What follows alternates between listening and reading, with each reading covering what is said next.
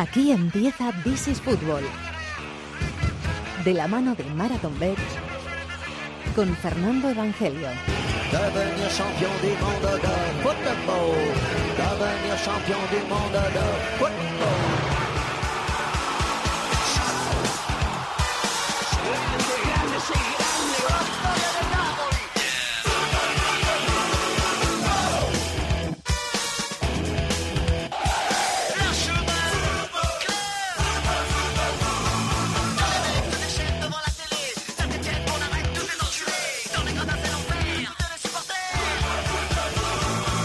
Tal? Bienvenidos al Rincón del Fútbol Internacional en la cadena COPE. This is Fútbol capítulo número 349 en una semana que puede ser histórica para el fútbol mundial, porque por primera vez podría jugarse una final, podría jugarse en condicional, porque hasta que no los veamos jugar no nos, lo- no- no nos lo vamos a creer. Podría jugarse una final de Copa Libertadores de la máxima competición de clubes de Sudamérica en Europa y más concretamente en Madrid, en el Santiago Bernabéu, el próximo domingo a las ocho y media de la tarde. Insistimos que tenemos que verlo todavía, ¿eh? pero hasta que llegue ese momento nos vamos a intentar preparar para todo el ambiente posible de ese partido, también para el partido en sí. Vamos a hablar mucho de cosas que no son de fútbol y también tendremos que hablar algo de fútbol. Que el 2-2 en la bombonera fue espectacular, hay algunas bajas en los dos equipos y queremos ver otro gran partido de vuelta entre River y Boca, esta vez no en el Monumental, sino en el Bernabéu. Y además hemos tenido tres derbis este fin de semana en Inglaterra, hemos tenido noticias en Italia, tenemos una cosita de fútbol ruso que quiere comentar Tony Padilla, hay que apostar y hay que hacer pues muchas cosas más. Está por aquí David de la Peña, hola David, muy buenas. Muy buenas, Fer. Está Antonio Bravo en la dirección técnica, Antonio Pérez del Chato en la producción. Aquí arranca el rincón del fútbol internacional en COPE que se llama This is Football.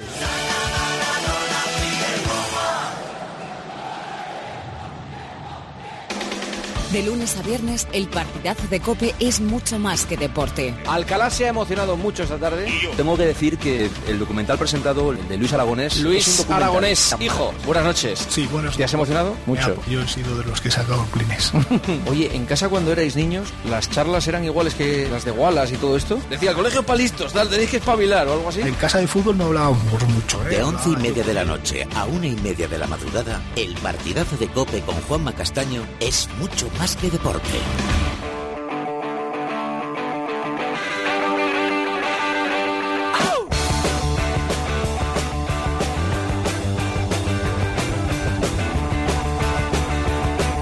Pasión por el fútbol internacional. This is Fútbol en COPE.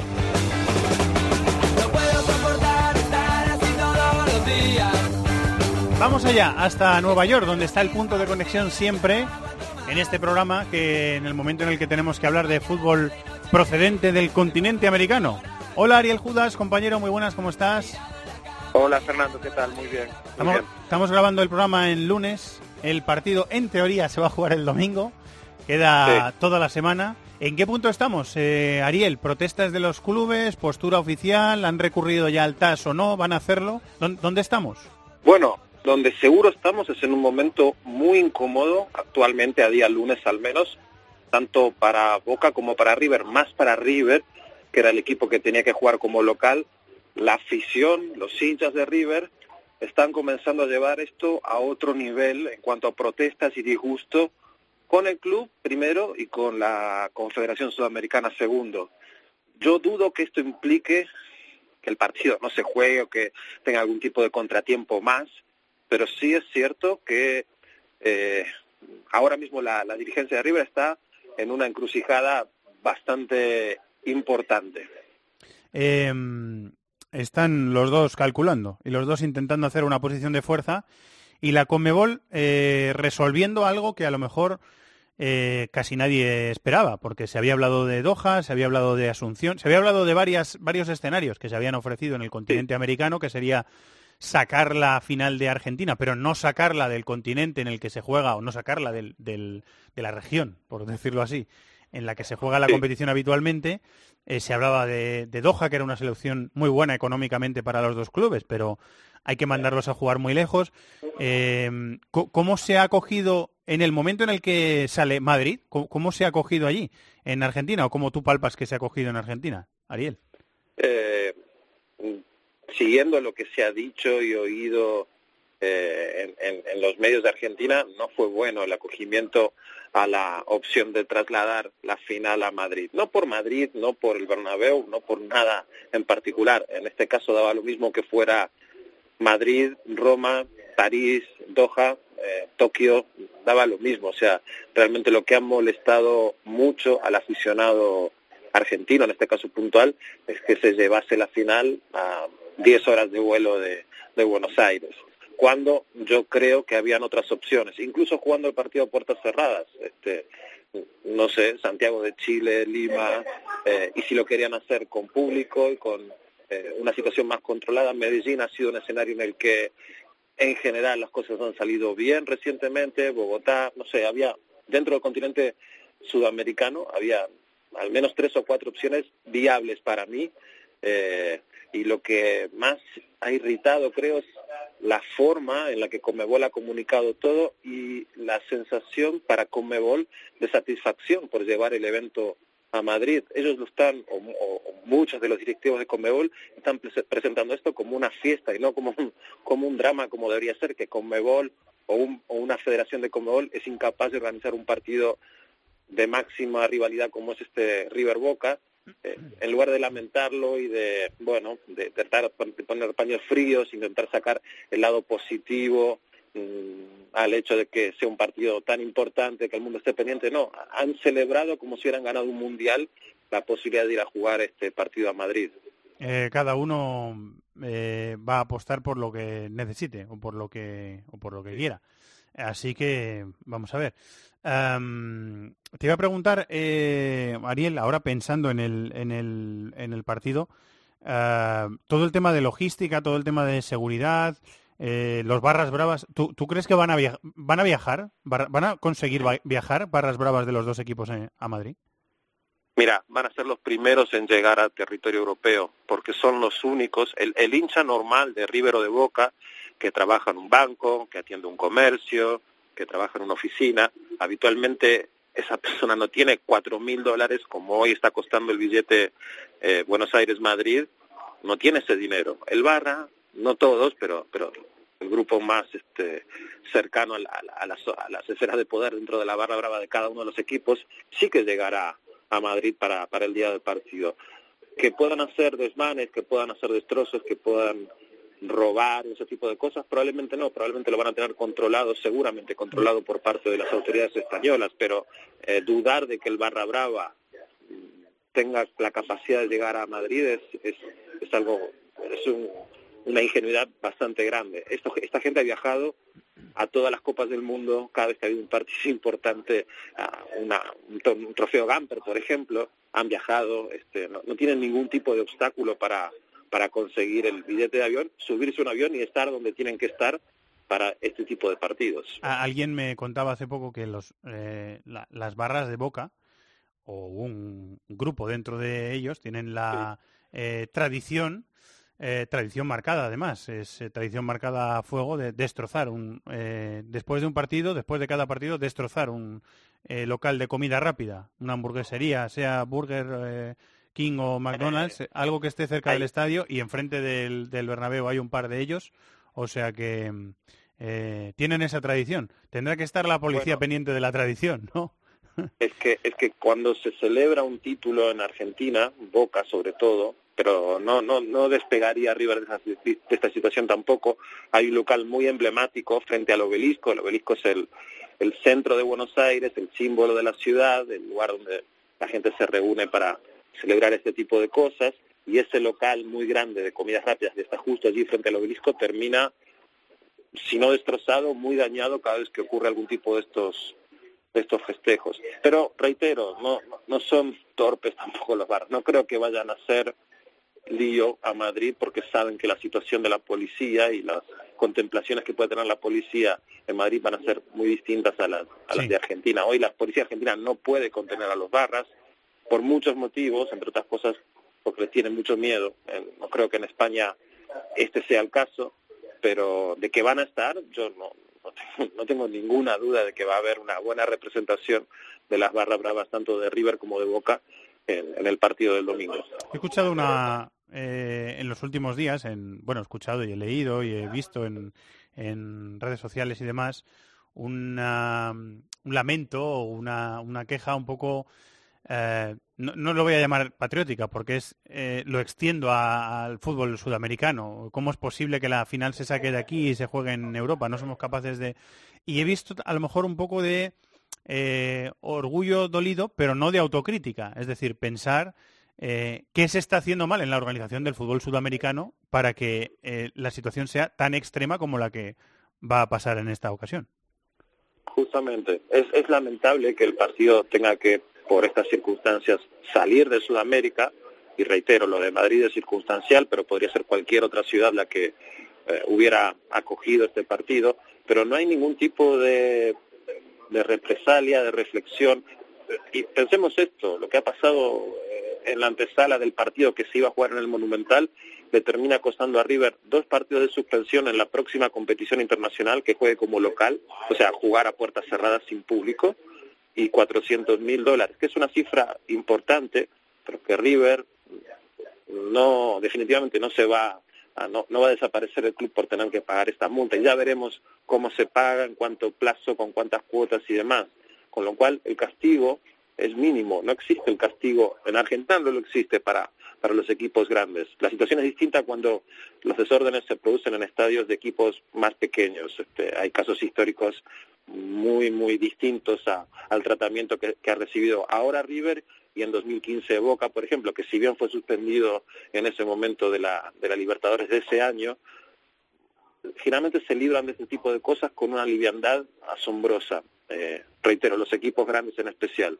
Pero Conmebol tampoco ha hecho nada de reflexión y de pensar de qué manera la Libertadores es viable a futuro. Por supuesto, no va a ser lo común ver un Boca River eh, de aquí en adelante. Ha sido una excepción, como, como, como es esta final, que nunca antes se había producido, pero deja muy marcado esto a la Conmebol. La directiva Conmebol ha actuado de la peor manera posible en la gestión de este partido. Primero, cuando ante los primeros eh, incidentes, en lugar de suspender inmediatamente el partido, tuvieron a la gente seis, siete horas esperando si el partido se jugaba o no. Al día siguiente convocaron al público nuevamente al Monumental, todo para no jugarlo.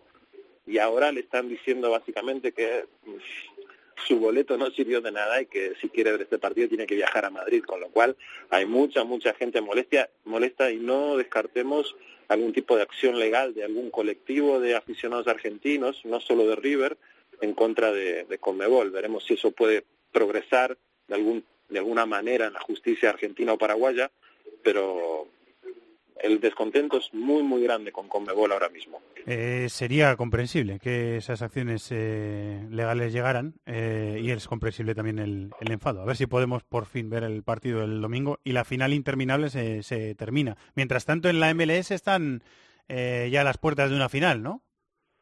Sí, el sábado a las 8 de la tarde hora local aquí en la costa este se van a jugar se va a jugar la final de la temporada 2018, Atlanta contra Atlanta United, el equipo de Tata Martino contra Portland Timbers, un buen equipo con un par de jugadores veteranos, pero de mucha calidad aquí en, en la Major League Soccer. Obviamente, el gran candidato es Atlanta, que va a reunir seguramente a más de 72.000 aficionados en su estadio. Ha sido una fiesta cada vez que Atlanta se ha presentado en, los playoffs hasta llegar a esta final y realmente tienen todo para ganarla. Es un fin de aventura norteamericana para Tata Martino soñado. Seguramente se llevará el título probablemente la selección de México, que parece ser su, su próximo destino. Y en definitiva ha sido una, yo creo que para él y para sus jugadores un, una apuesta positiva el hecho de venir a, a trabajar al menos por un par de temporadas aquí en, en el fútbol de Estados Unidos. Eh, gracias Ariel, buena semana de trabajo, un abrazo. Igualmente, un abrazo. Chao.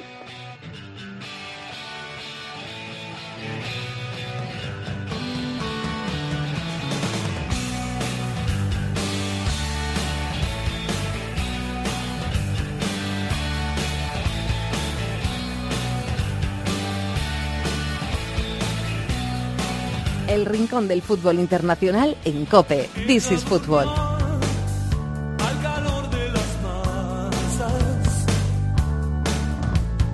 Yo desperté queriendo soñarla.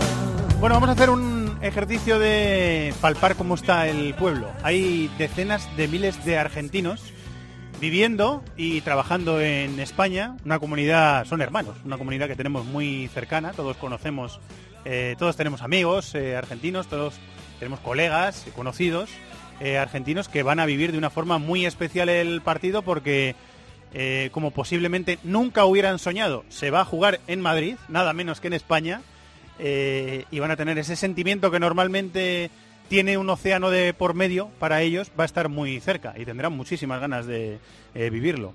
El primer argentino con el que vamos a hablar ha sido colaborador de este programa, es eh, un señor periodista, Marcos Durán. Marcos, Hola Fernando, ¿cómo estás? ya no vives en Italia, amigo, vives en España. No, ya no, ya estoy en España, ya estoy en Madrid. Estás en Madrid, estás currando en el AS, ¿no, Marcos? Sí, sí, sí, sí, estoy currando desde junio en el AS y dedicándome a lo que es eh, América y especialmente Argentina. ¿Cuánto tiempo llevas en, en España? En total, ¿eh? Porque has, has tenido eh, varios, varios plazos aquí. ¿Cuánto tiempo llevas aquí?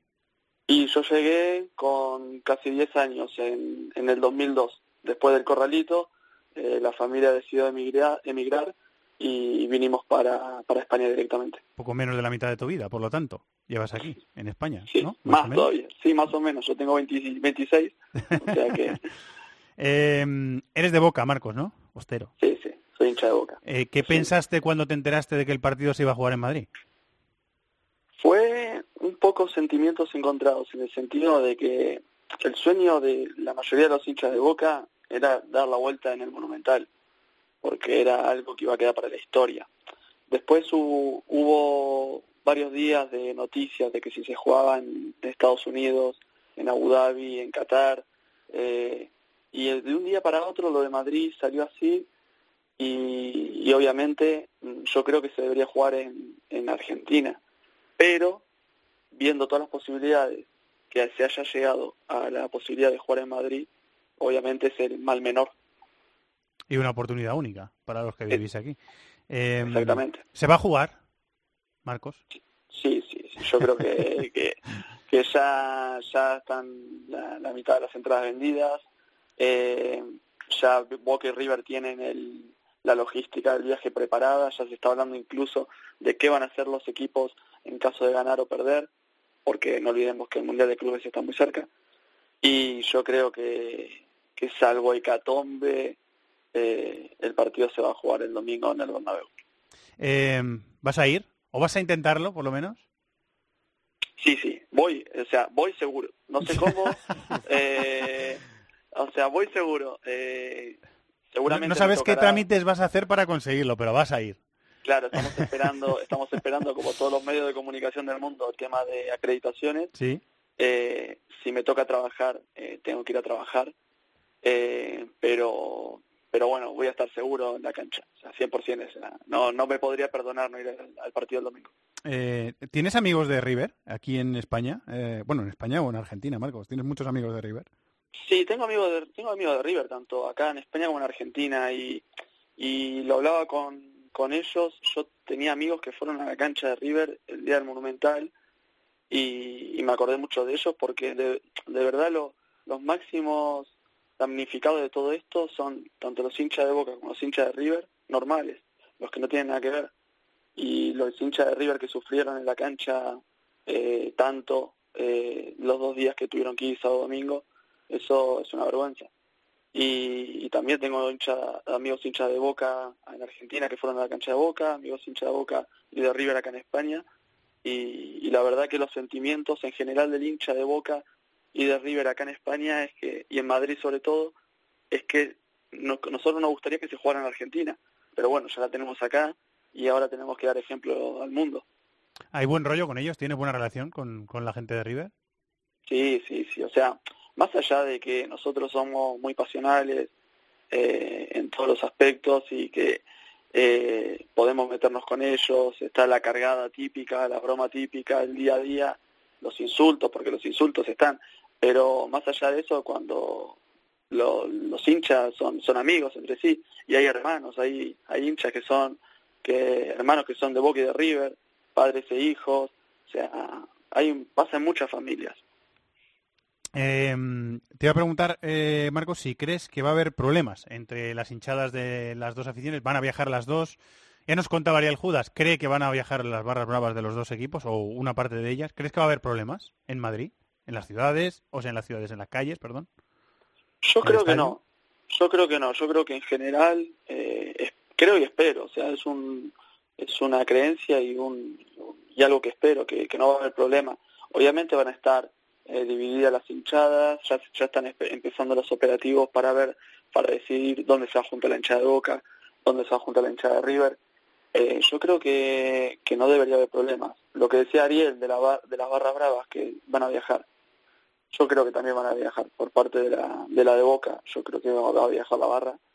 Eh, yo estuve en Barcelona en Sevilla con Boca y la barra viajó. Es algo que está en todos los medios de comunicación, que salió a la luz, ellos no se esconden, eh, no es una información que estoy dando yo, sino que, que es algo que se ve. Y, y veremos cómo es el dispositivo de seguridad para los 5.000 hinchas de Boca y 5.000 hinchas de River que viajan desde Argentina, que por lo visto va a ser estricto. Y acá mm, espero que sea toda una fiesta, que cada uno eh, grite por su lado, aliente a sus jugadores, todo, y que no pase nada, nada malo. Eh, la última, ¿qué pasa si se pierde el lunes? ¿Qué hace el perdedor el lunes? Es una, pre- es una- Buscarse un refugio nuclear. es, es algo que me preguntaron mucho, pero es algo que, que lo, eso lo fui pensando durante las semanas previas, sobre todo los, los pre- días previos al, al partido del Monumental del sábado. Era algo que, que pensaba, ¿qué pasa si ganamos? ¿Qué hacemos si perdemos? ¿Qué hago yo? O sea, yo mismo, ¿qué hago con una cosa o con la otra? Y, y se te pasan dos millones de cosas por la cabeza, pero si perdés, eh, no querés saber nada del mundo durante mucho tiempo. Eh, si tienes la oportunidad de verlo, que ojalá que, que sí, disfrútalo, serás un privilegiado. De los privilegiados que pueden estar en el Bernabéu viviéndolo, que, que lo disfrutes. Eh, muchas gracias, Marcos. Seguimos hablando, compañero, ¿vale? Muchísimas gracias, Fernando, a vos y a todo el equipo y un saludo a todos. Un abrazo, suerte. Chao, chao. Ahí vamos. Pasión por el fútbol de todo el planeta en This is Football.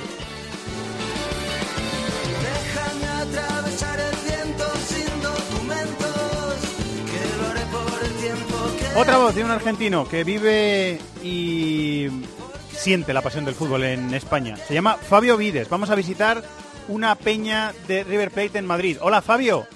Hola, ¿qué tal? Encantado. ¿Qué tal, hombre? ¿Cómo estás? ¿Todo bien? Bien, bien, bueno, un poco agobiados. Agobiados, nerviosos, estáis diciendo todas las mismas, las mismas palabras. O sea que estáis unidos. En eso estáis unidos por el Sí, lo, sentimiento. lo único que te quería aclarar, nosotros no somos Peña, somos filial. En River no, no existe el término Peña, son filiales. Ah, vale, pero disculpa, pues filial, No, filial no, de River nada. Plate en Madrid. No, no, lo, lo bien dicho, bien parece, o sea que está, está bien corregido. Eh, Fabio, ¿cuántos años llevas viviendo en España? Y ya van para 17. 17 ya. ¿Y cuántos Mm. años tienes? Perdona la indiscreción.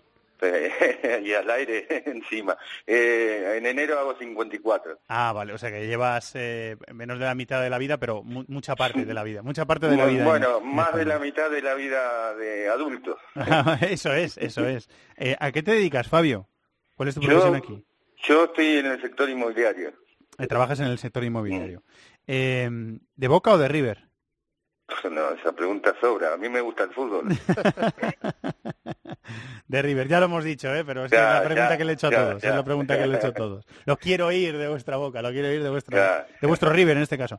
Eh, ¿Qué pensaste cuando te enteraste de que se iba a jugar en, en Madrid la, la final, Fabio? Bueno, yo te voy a transmitir lo que sentimos todos los miembros de la filial. Eh, eh, una profunda tristeza por no poder eh, hacerlo en nuestra casa, como debería ser. Eh, las circunstancias y todo, ya se habló, se sigue escribiendo y todo. Si, como parece, va a ser el- al final el partido aquí en Madrid, tenemos que dejar todo, organizarlo de la mejor manera y demostrar que podemos hacer las cosas bien. ¿Eres partidario de que se juegue aún teniendo la posibilidad de perdértelo y que eh, a lo mejor en una oportunidad única lo puedas ver en, en Madrid, pero eres partidario de que River no juegue el partido? No, yo soy partidario de que lo juegue en la cancha de River, en, su, en nuestra casa, como fue el primer partido en, en el estadio de Boca. O sea, en el Bernabéu no.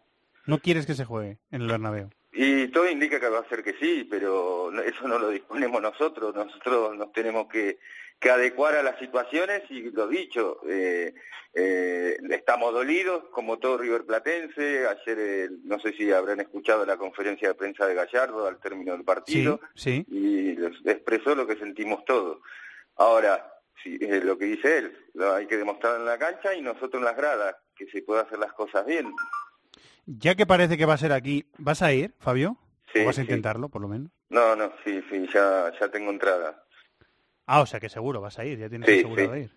Sí, sí. Eh, muy bien. Em, ¿Tienes amigos del rival? Eh, sí, amigos, tengo muchos.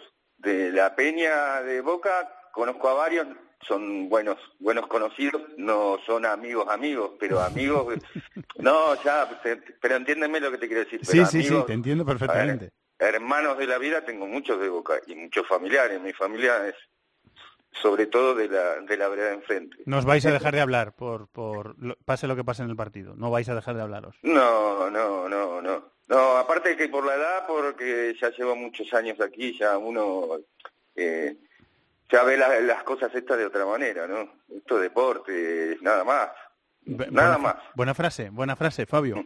Em, ¿cre- ¿Crees que va a haber problemas en las calles de Madrid con, con las hinchadas de los dos equipos? Si se juntan, si se encuentran en algún momento en el estadio.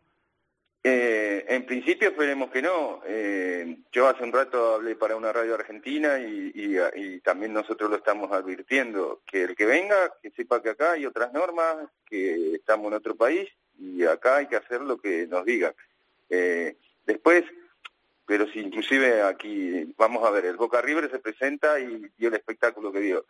Pero yo veo partidos de Champions que vienen los cafés acá a la Plaza Mayor y sin embargo no representan a, a la, a la multitud que venga de esa parcialidad, sea el Bayern, sea el equipo que sea, ¿no?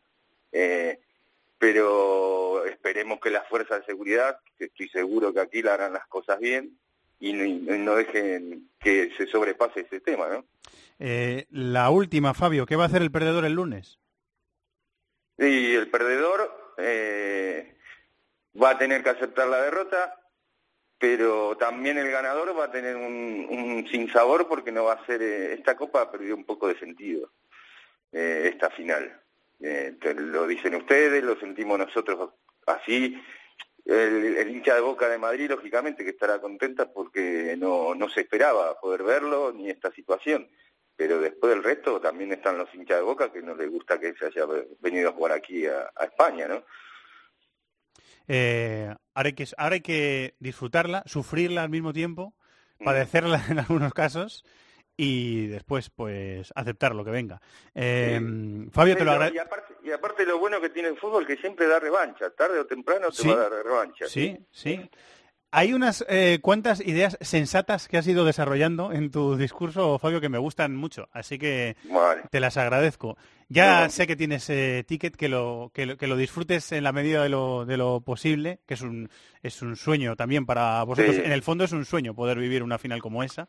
Sí, no, y aparte tener la responsabilidad histórica, pri- primera vez que se juega fuera de Argentina, aquí en nuestra ciudad, somos la filial oficial de Madrid, de River, la primera oficial en el exterior, desde el 2004 estamos, y lógicamente asumir la responsabilidad y hacer las cosas bien y ser los mejores anfitriones que podemos ser. Eh, creo que se intentará lo máximo posible. Fabio Vides, muchísimas gracias, Fabio. Un abrazo muy No, grande. a ustedes, un abrazo, hasta luego. Dale alegría, alegría a mi corazón. La Copa Libertadores es mi obsesión.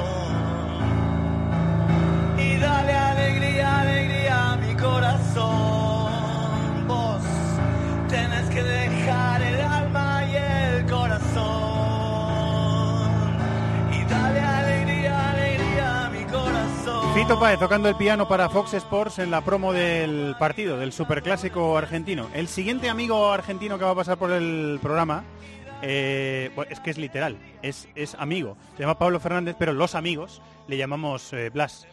Hola Pablo. Hola Fernando, ¿cómo estás? ¿Qué tal hombre? ¿Cómo estás? ¿Todo bien? Bien, bien, todo bien. nervioso, nervioso. Normal, normal. Todo, todo es comprensible.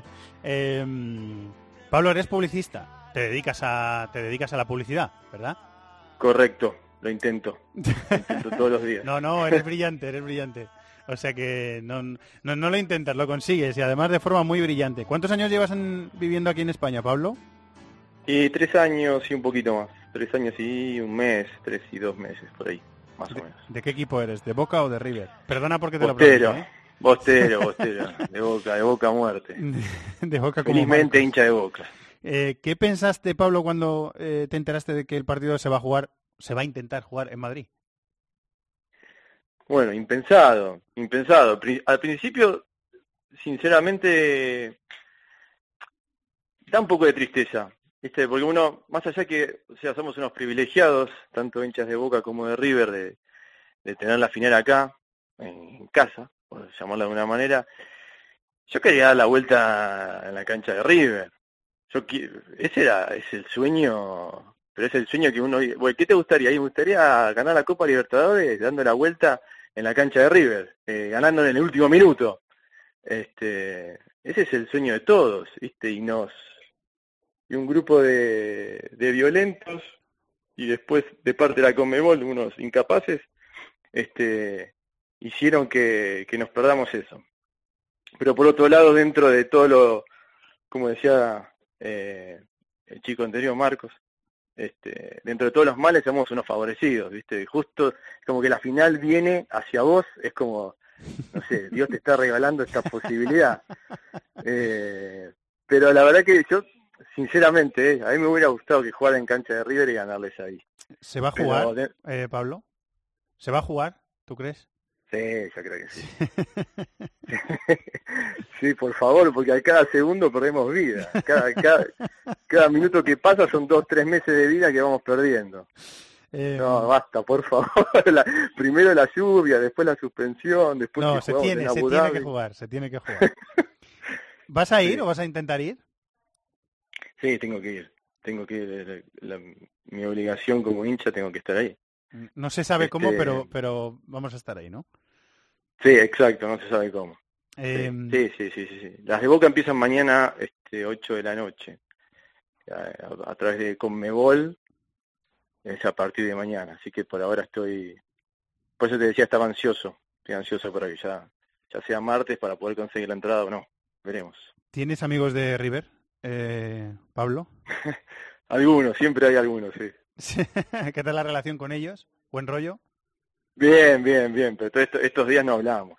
Nos, nos No hablas con ellos, no hablas, no, no te llamas, no te escribes, estos días no. Mensajitos, mensajes de texto, cortos. Muy Hola, cortos sí, incluso. bien. Nervioso, también. Solo eso, ¿no? Solo eso. Eh, ¿Crees que habrá problemas? Eh, parece que van a dejar los, las eh, barras bravas de ambos equipos o parte de ellas. ¿Crees que va a haber problemas entre hinchadas de ambos equipos en las ciudades de Madrid? ¿En las calles de Madrid? Joder, otra vez.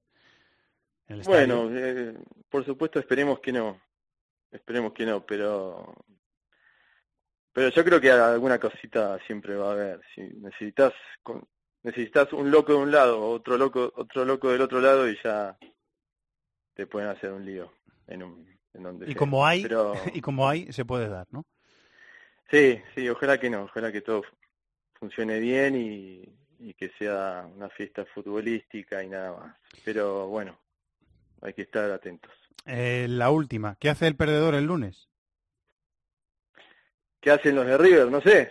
Que- habría, que, habría que preguntarle a ellos. Bueno, pronto lo haremos. Lo haremos enseguida. lo haremos enseguida en el caso contrario, por supuesto. Eh, Pablo, te lo agradezco mucho. Eh, amigo, ojalá consigas eh, esa entrada, ojalá consigas la posibilidad de ir a disfrutarlo y a verlo y a sufrirlo lo menos posible. A los de River les tengo que desear lo mismo. Así que nada, que se cumpla el sueño. Muchísimas gracias, ¿eh? A ustedes, un abrazo grande, Fer. Gracias, Pablo. Un abrazo. Hasta luego. Chao.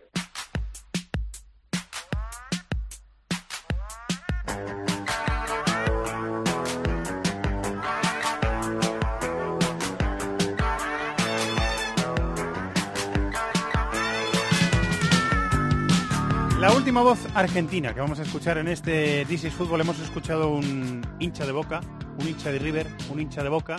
Toca terminar con un hincha de River. Otro hincha de River en Madrid, Martín Valenzuela. Hola Martín, muy buenas, ¿cómo estás? Hola, buenas tardes, ¿cómo estás? ¿Qué tal? ¿Todo bien? ¿Nervioso? Sí, Esperan- sí, sí. ¿Esperando? ¿No? Esperando, esperando. La verdad que un poco, mm, un sabor un poco agridulce, la verdad, por todo esto, lo que ha pasado. Eh, sinceramente, como hincha de River y argentino, me, da bronca porque en realidad este partido, bueno, como todos los hinchas de River, eh, preferíamos que se juegue en Monumental con la gente de River, como estaba programado.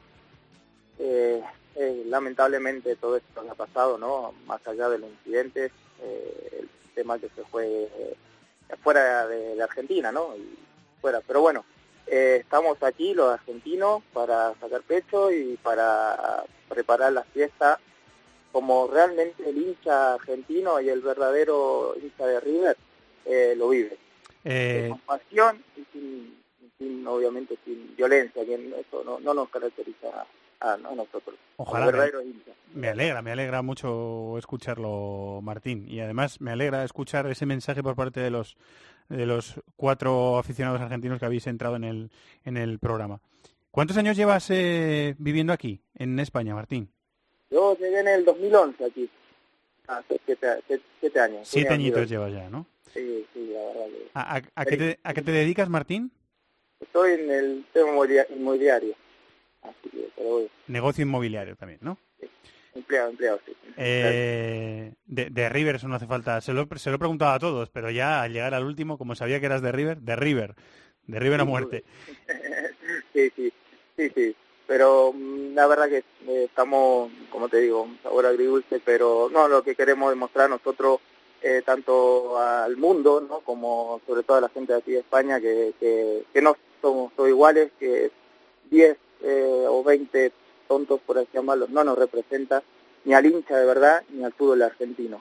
Entonces, nada, eso queremos simplemente decir que, que no tengan miedo, que, que los violentos quedarán donde quedarán y que aquí vamos a ir los, los verdaderos hinchas. Eh, también eh, entiendo la sensación agridulce, Martín, pero también puedes pensar que la vida te ha puesto eh, en, en el momento idóneo, en el sitio exacto para tener una oportunidad histórica de, de ver un partido que a lo mejor nunca soñaste que ibas a poder vivir. Sin duda, la verdad es que yo en ese sentido, bueno, por eso te digo, en ese, por eso agridulce, ¿no? Eh, en ese sentido, a mí personalmente, mira, yo vivía a mil kilómetros de Buenos Aires y nunca tuve la oportunidad, digamos, de ver un River Boca, salvo en mi provincia, que soy de Mendoza, en un torneo de verano. Así en un partido oficial y menos en una final, nunca tuve la suerte. Y cuando se dieron las ocasiones, bueno, estaba acá. Y bueno, esta vez, sinceramente, me dieron muchas ganas de viajar, muchas ganas, pero bueno, no se dio la situación. Y bueno, el destino, lo que sea, eh, no, no trajo a casa, ¿no? Por así llamarlo. A, a pensar de, de- la bronca, de la inconformidad, de querer que sea en casa y tener un sentimiento de, de pena porque no pueda ser en, en- casa, eh, se va, parece que se va a jugar en Madrid. ¿Estás de acuerdo con que después de todo ya se juegue en Madrid? ¿O todavía no? Eh, no, a ver, yo no voy a estar de acuerdo que, no, eh, el partido se tenía que jugar, en el Monumental y, y no hay otro. Lo que estoy de acuerdo que se juegue el partido, porque tampoco puede ser que se le dé a un equipo ganado sin haber jugado, porque nos ponemos, hubo hechos de, violencia, ¿verdad? Por el estadio, eh, a 200 metros, hubo un problema, eh, salió en todos lados, eh, policial, que no fue esta vez fueron los hinchas de River y tiraron todo lo que sea, que tampoco se lo ha demostrado, pero en fin, fueron cosas que pasaron fuera de la cancha a 200 metros. Eh, el partido se tiene que jugar, o sea, eh, es raro un, un ganador de Libertadores, una Sí. copa importante, ¿no? Como es la Champions aquí, que la gane sin haber jugado un partido es raro. Pero bueno, eh, estoy contento porque se va a jugar, eso sí, eh, lo- no lógicamente donde se va a jugar porque se tendría que jugar en el estadio de River, como aquí se juega en el estadio de Boca, pues a lo sumo se tendría que jugar en cualquier estadio de Argentina. Y de última, bueno, si nos vamos a poner más duro, la puerta cerrada, no estoy conforme, por, no, no, no sería lo ideal, pero bueno, pero en Argentina. Se tendría que jugar en Argentina. Eh, Martín, tienes entrada, ¿no? Vas a ir a verlo. Sí, sí, sí, por supuesto, obviamente, como te digo, nos dio y bueno, lo vamos a sacar pecho y lo vamos, vamos a demostrar lo que realmente es el hincha de verdad argentino y de River. Eh, en mi caso, en mi caso, claro. ¿Tienes amigos de, de Boca? Eh, Sí, ¿Familia? sí, mi hermano, mi boca, familia, sí, sí, sí. sí, y buen sí, rollo, sí. ¿no? No hay ningún, no hay ningún problema con ello. No, a ver, la- ya el, el folclore que le llamamos futbolístico es la- las cargadas, ¿no? Pero cargadas, ¿viste? A nosotros nos fuimos a la vez, nosotros decíamos abandonaste, cosas así, pero no, la, la violencia, ya la, la- no sé si vos has estado en Argentina o, o tenemos esa, las cargadas que le llamamos, ¿no? En Argentina, pero no, no, la violencia nunca, nunca, nunca, nunca estamos de acuerdo. Y con mi amigo siempre, pero siempre las cargadas, ¿no? Eh, Y ahora, bueno, por suerte últimamente River viene bien, eh, con suerte ganándole a Boca en varios partidos, pero eh, mm, pero más allá de la violencia, no, ya no, ya no, eso nada, ya no, no nos caracteriza a nosotros y no, pero lo hay, lo hay, no te digo que no, los hay, pero es que son la minoría, pero lamentablemente es lo que más ruido hace y lo que más vende y, y nada, nosotros hemos estado aquí, los chicos de la filial aquí de River Madrid, haciendo banderazos, todo perfecto, eh, con los chicos aquí de Boca, mm, tenemos muy buena relación, no tenemos ningún problema, eh, los conocemos la mayoría y, y, de hecho hemos compartido un partido juntos, un River Boca, eh, y, y ningún problema, ningún problema. Eh, obviamente ni a ella ni a nosotros existimos porque obviamente no hay ningún problema, pero eh, nos, nos, nos pone más cómodo, digamos, ver con los hinchas de River, obviamente, hacer un gol y abrazarte con un hincha de River es mejor. Eh, te voy a preguntar, eh, sí. Martín, que, mm, ¿te temes que puede haber problemas? Es una minoría, pero van a viajar, parece, unos cuantos. Varas bravas de los dos equipos. ¿Temes que haya problemas en las calles de Madrid el domingo? Espero que no. No, nosotros igualmente eh, vamos a tratar que no. Eh, vamos a estar pendientes de cualquier mínima propuesta. El problema es que mm, quizás no sea argentino, sea otra gente mezcla y se mezcla la pasión y sienta y, se meta, viste, y, y- quiera. Pero nosotros lo que vamos a tratar es eso que no, que no, que no pase. Mm, no, no creo, no creo porque Aquí, bueno, la policía trabaja también muy bien, eh, va a haber un control espectacular, por lo que he estado viendo, y no creo, no creo, pues lo, no, no, no, no, no creo que vengan hasta aquí los violentos, no, no, no, no creo, no creo, no, no temo, no temo, por eso, de hecho yo voy con mi chica y, y, y no, no, no, no, no creo que pase eso, pero bueno, eh, obviamente en cuanto a la mínima eh, estaremos atentos para evitar, claro, lógicamente. La última que se la ha hecho al resto también. Eh, ¿Qué hará el perdedor el lunes? Uf. Buena pregunta, ¿no? Ya te digo. Y sufrir. Pero bueno, pensar y, y nada, eh, estar callado y bancársela. ¿Qué va a hacer? Eh, esto es un deporte. Eh, el fútbol da da, un- da da muchas chances también. ¿eh? Eh, sí, va a ser doloroso, ¿no? A ver, como hincha de Río, lógicamente, yo perder va a ser doloroso.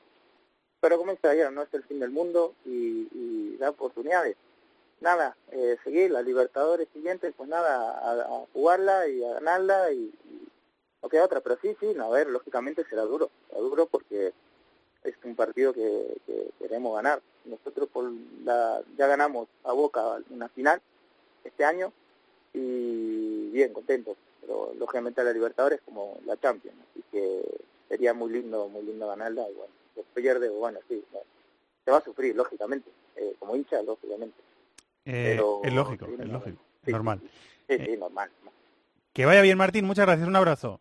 Muchísimas gracias a ti, que tengas buena tarde. Y ahora el partido, David. Eh, lo deportivo, eso de lo que nunca ya llevamos, eh, sema- iba a decir días, llevamos semanas sin, sin hablar, sin Santos Borré por sanción, parece que sin Escoco en River, Pablo Pérez va a estar disponible en Boca, aunque eh, también hubo un momento en el que pendió sobre un hilo una, una especie de amenaza de sanción a los jugadores que habían criticado a la Conmebol por parte de, de Boca después de la suspensión del primer partido, eh, que dijeron algo así como que se la den a River y ya está, y nos quedamos contentos. Se amenazó con suspenderles, pero al final parece que no se les va a suspender.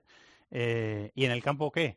O sea, ya hemos hablado de Es- todo eh, lo que pasa afuera y en el campo, Es ¿qué un veremos poco en el campo? Es un poco triste que hablemos tan poco del fútbol y yo creo que esto es, verdad. el fracaso de verdad de, lo- de todo lo que ha pasado y, y bueno, hombre, si podemos ir a, ver el partido en vivo, pues eh, beneficiados somos, pero es una, es una pena todo lo que ha pasado, la verdad. Pero bueno, eh, no hay que olvidar también a los que nos gusta el fútbol que sí que queda ese, eh, ese hilillo ¿no? de juego, que evidentemente es una cita histórica. Y bueno, pues y que el partido de, de ida eh, Fue divertido. superó las expectativas De de, los que normalmente seguimos la Copa Libertadores, Sí, sí. porque no, no solemos ver partidos así muy frecuentemente Sí. en esa competición. De- totalmente de acuerdo. Y bueno, pues eh, por un lado, eh, evidentemente a Boca eh, se le presenta un escenario diferente al no tener que visitar el Monumental, que, que al fin y al cabo con todos los eh, hinchas de River en, en su campo ya- es una connotación diferente para, para Boca. Eh, y bueno, yo, yo siempre he tenido la sensación de que River tiene mejores jugadores. Además, vamos a ver cómo eh, soluciona Gallardo esa baja de Santos Borré, más si no llega a Escoco, porque igual puede juntar a Quintero con el Piti Martínez, algún centrocampista más, o, o incluso Nacho Martínez, Ezequiel Palacios. Al final, River Plate yo creo que tiene los jugadores con más calidad técnica. Salió con línea de tres centrales en la ida, Salió sorprendiendo. Vamos a ver si hay alguna variación para el centro del campo también. Sí, porque al final Boca es un equipo que, bueno, ya lo vimos, que se mueve muy bien a espacios abiertos, con Villa, con Pavón, eh, con un delantero como Ávila que, que fija bien a dos centrales y, y permite correr a, a los dos extremos, o sea que igual repite con tres centrales Gallardo, pero ah, dudo de si, si hubiese jugado el partido en el Monumental si lo hubiera hecho. Eh, lo que pasa que ahora, claro, ya esto es una final a partido único, eh, hinchas de los dos equipos en teoría a partes iguales, etcétera, etcétera. Entonces a lo mejor ahí sí toma medidas más conservadoras. Lo que pasa que, claro, eh, al jugar solo con un delantero, yo creo que si, si juegas con un delantero menos y encima juegas con un defensa extra, o sea, con otro central, igual se queda corto de profundidad River y, y eso yo imagino que tiene que solucionarlo Gallardo de alguna manera. Aunque ya vimos que Quintero fue suplente en la ida, o sea que Es verdad. igual repite. Eh, pero bueno, eh, vamos a ver quién juega mejor el partido a nivel emocional también, que va a ser importante. Y yo, Muy importante. Claro, y yo creo que ahí, eh, aunque Boca tenga menos calidad, me da la sensación de que tiene jugadores eh, más Guerreros. Más guerreros, sí. Entonces, bueno, vamos a ver si también influye el hecho de que no tengan que visitar el Monumental, que insisto, cambia radicalmente el, el panorama. Eh, Benedetto, que es el alcácer de Sudamérica, Sí, entrará en la segunda parte y marcará gol. Seguramente. Sí, bueno, estuvo- pasa siempre, con Sí, lo cual, sí. en la segunda parte o en la primera, después de la lesión de un compañero. como le pasó entrará. en la ida. Bueno, vamos a ver si es titular o no, porque yo creo que Boca... Yo creo que no. Yo tengo la sensación de que al final Villa, Pavón, Ávila es el, es el tridente que le gusta a Esqueloto.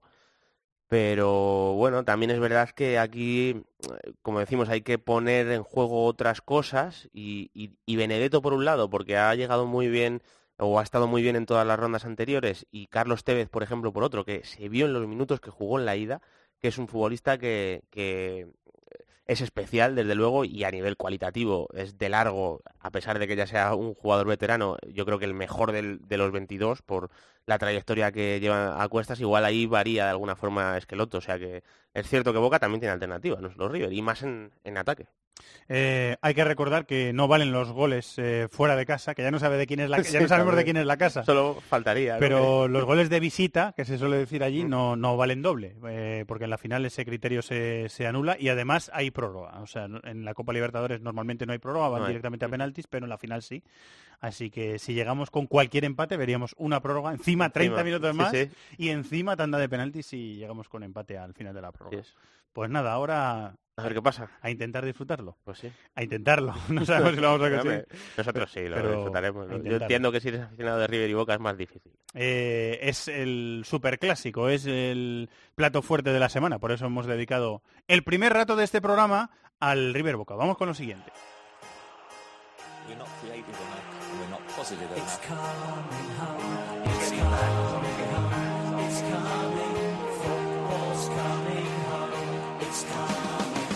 A ritmo de crucero y contra un rival que salió respondón, nueva victoria del líder, el City de Guardiola, que venció 3-1 al Bournemouth. Mantiene de milagro el tirón el Liverpool, que se impuso en el último suspiro en el derby de la ciudad contra el Everton. 1-0, con gol de Origi y colaboración del portero Pickford. Hubo dos derbis más, en Londres. En el segundo de ellos, el Arsenal de Emery se impuso al Tottenham tras un partido precioso que terminó con un llamativo 4-2. Antes, el Chelsea había superado por 2-0 al Fulham de Ranieri, con un gol de Pedro Rodríguez. Además, el United de Mourinho se repuso de un 0-2 en contra para acabarle empatando el partido al Southampton. 2-2. Ganaron Cardiff, West Ham, Leicester, Brighton y Crystal Palace los otros partidos de la jornada.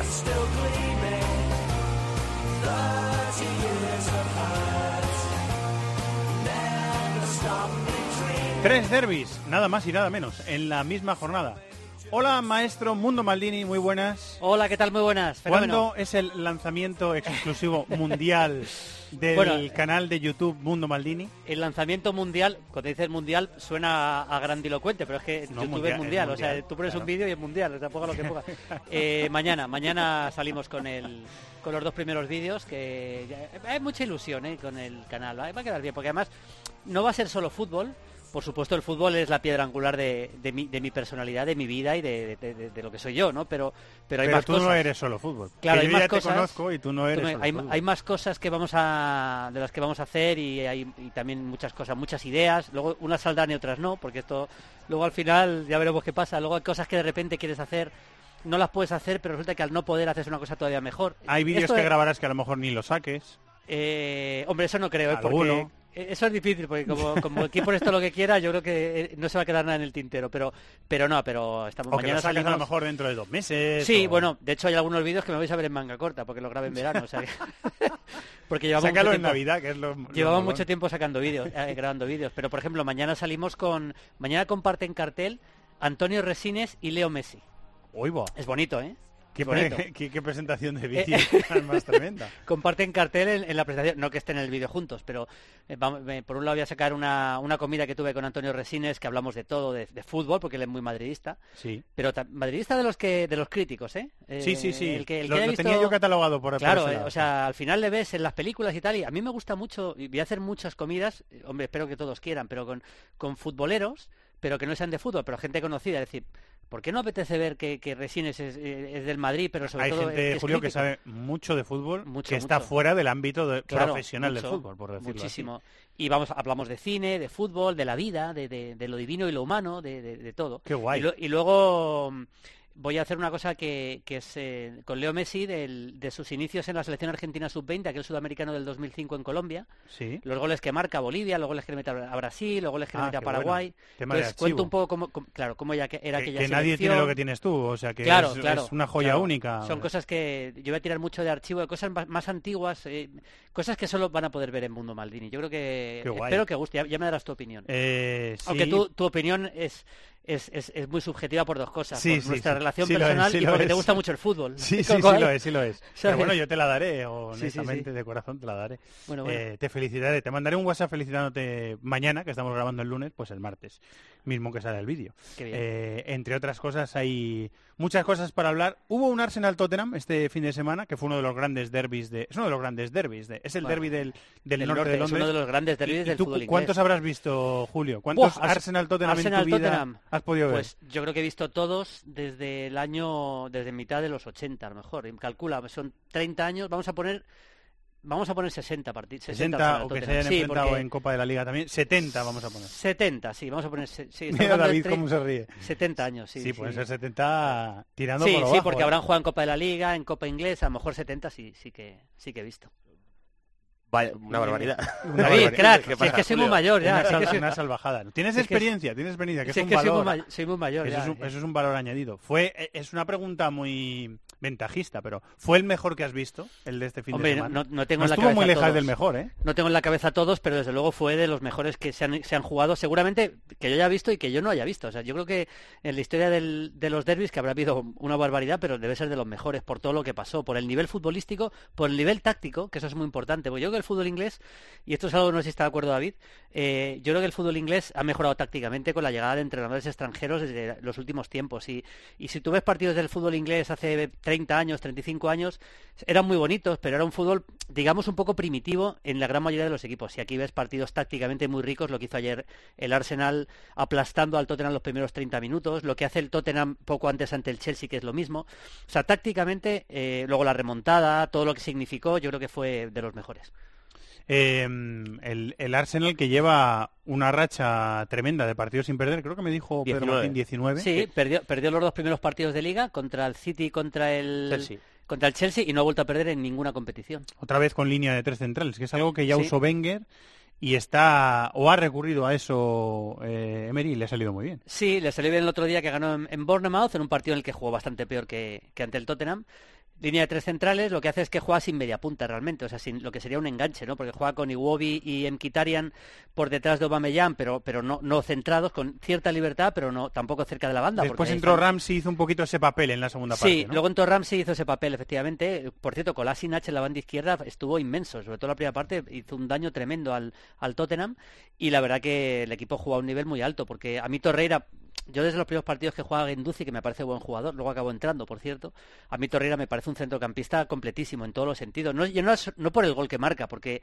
es el primero que mete y va a meter muy poco. El año pasado la Sampdoria metió cuatro, que no está mal para un centrocampista, pero no es un goleador. Pero por todo lo que genera, por, por, porque recupera, porque distribuye bien, porque llega, por todo lo que, por toda la intensidad con la que juega, me parece un centrocampista uh, tremendo. Y luego Bameyang está a un nivel, está, está a un nivel que está que se sale, vamos, goleador de la Premier le dio un pase de gol a Torreira, está muy muy bien. ¿Tú cómo lo viste, David, el pues, partido? Coincido totalmente con lo que dice Julio, que está creciendo el fútbol inglés en lo táctico. Es lógico después y, de la y apuesta. Los grandes partidos de la Premier, que hemos visto en los últimos años partidos muy tostones, y yo creo que este año están mejorando los grandes clásicos de la Premier también es, en eso. Es que el fútbol estamos divirtiendo más. Ha, ha apostado mm. por el entrenador. O sea, es que se ve, se ve, ha, ha ido fuera a, a llevar grandes entrenadores. Luego yo creo que está pasando, que pasó en la Liga Española, y es que la presencia de Guardiola hace mejores al resto de los equipos porque mm. exige tanto, lo hizo su Barcelona y lo está haciendo su Manchester Sube City. tanto el nivel que claro, los demás que tú, se tienen que poner. Exactamente, te tienes que poner las pilas. O sea, entonces yo creo que todo eh, hace que crezca bastante en general y el partido me pareció muy bueno. Creo que Emery ha conseguido una cosa que era muy difícil en la post-Wenger, con lo que representaba Wenger en el Arsenal, que es que eh, todo el mundo crea en la idea que tiene Emery. O sea, el Arsenal era un polvorín. Cuando se fue Wenger había dudas sobre el plan de juego, eh, mucho toque y poco gol. Otros decían, había muchísimo debate y ahora este Arsenal tiene muy claro lo que hace. Es muy vertical, es muy agresivo. Eh, jugadores como Aubameyang, Lacazette muy bien potenciados. Decía Julio Kolasinac, añadiría Bellerín. Los dos jugadores de banda del Arsenal están muy bien potenciados, que es algo que hmm. Emery ha hecho en el Sevilla, ya los jugadores de banda funcionaban muy es bien verdad, con él. Es verdad. Y, y, yo creo que lo más positivo que tiene el Arsenal es que tiene las cosas muy claras y eso al final, un proyecto en el fútbol en la que tienen las cosas claras es un pilar básico. Yo, fíjate, después de tantos años de Wenger, yo tengo la, no, la, no, la, certeza mía, sino porque me lo han contado algunos jugadores del Arsenal español que, que estaba en el equipo entonces, que no, se dice el pecado, pero no el pecador. Luego os lo, cuento, os lo mando por WhatsApp, vale. si queréis quién es. Vale. Pero que estaba un poquito abandonado tácticamente el Arsenal. ¿eh? O sea, que el Arsenal de la última era Wenger. Yo, no es una crítica contra había, Wenger, había oído yo también eso. Pero que estaban un poquito abandonados, que no sabemos muy bien a qué jugamos y que, que bueno, que sí, pero. Sí, o sea, que, los no jugadores, había... los propios jugadores del Arsenal le tuvieron que pedir a su entrenador que se fijara en los rivales, que, no, que es que Exacto, lo, sí. los, o sea, los, rivales le hacían daño y no sabían cómo pararles. Claro, había, había, un abandono que ahora lógicamente con Emery se han puesto las pilas todos y desde luego esto es un producto, este, este equipo es un producto Emery porque hay muchos jugadores siguen, pero, pero evidentemente lo que está haciendo el equipo, la presión que hizo en el primer tiempo fue brutal. Los primeros 30 minutos fue, realmente es difícil a un equipo como el, como el Tottenham aplastarle de esa forma, es que no salía prácticamente de su campo y, y fue fue llamativo y la intensidad con la que jugaron. Y, y es verdad hay, que hay tramos que jugar toda pastilla, con el balón, sí, sí, Diego, sí, también, ¿eh? Claro, claro, mucha velocidad. Hay que tener en cuenta que para jugar así, eh, yo lo comentaba en el partido de Movistar, cuando sales a jugar así, si, si tienes que ponerte en ventaja, pues si no te, lo que le pasó a Leibar contra el Madrid hace poco, si juega, que fue parecido, por cierto, una presión tan alta te exige físicamente un desgaste tan grande que si después de media hora vas empatando o incluso vas perdiendo el partido, es, te vienes abajo, pero si lo vas ganando puedes mantener un poquito. Aún así el Tottenham en los últimos 10 minutos del primer tiempo se metió en el partido, lo remontó casi casi sin saber muy bien cómo, pero lo remontó, pero el Arsenal es que fue infinitamente Injustamente superior. porque no fue penalti. Ah, claro, para mí no fue penalti, pero eh, digamos que para mí el Arsenal fue infinitamente superior al Tottenham, casi diría que los 90 minutos, o por lo menos 80 de los 90 minutos, y fue un 4-2 justo, y el Arsenal está francamente bien. Yo creo que no va a pelear la liga. Yo creo que nadie va a pelearle la liga al Manchester City, también te digo, ni siquiera el Liverpool. Pero el Arsenal a este nivel, por lo menos entre los cuatro primeros, yo creo que, va, que, debería terminar. Estaba pensando que, que Eriksen, que no ha sido titular ni en un partido recientemente, no sé si contra el City, y en el partido de Champions de la pasada semana contra el Inter, tampoco fue titular para mí por, por sorpresa. Y después el Tottenham sí que fue titular Eriksen contra el Arsenal. Y después eh, lo que charlábamos tú y yo por Twitter ayer, David, la situación de Son Heung-min, que eh, está tan bien que le ha quitado el sitio a Lucas Moura, que era el acompañante de Harry Kane al principio de la temporada. Ayer a mí son, no sé cómo lo de Julio, pero a mí, bueno, lo escuché y sé que opina parecido, que, que fue el mejor del Tottenham en la primera Sí, parte. O sea, sí, es, que, sí. es que, y además se compensa muy bien con Kane, que Kane es un jugador que va bien de espaldas, que sujeta la pelota y Son es tan dinámico, tan vertical, que, que yo creo que si el Tottenham ayer tuvo opciones fue gracias a Son. Sí, estoy de acuerdo. Eh, además me gusta jugando, él puede jugar como falso 9, que lo ha hecho alguna vez con Pochettino, puede jugar ahí un poquito más centrado cerca del delantero centro, tiene velocidad, es agresivo, es rápido.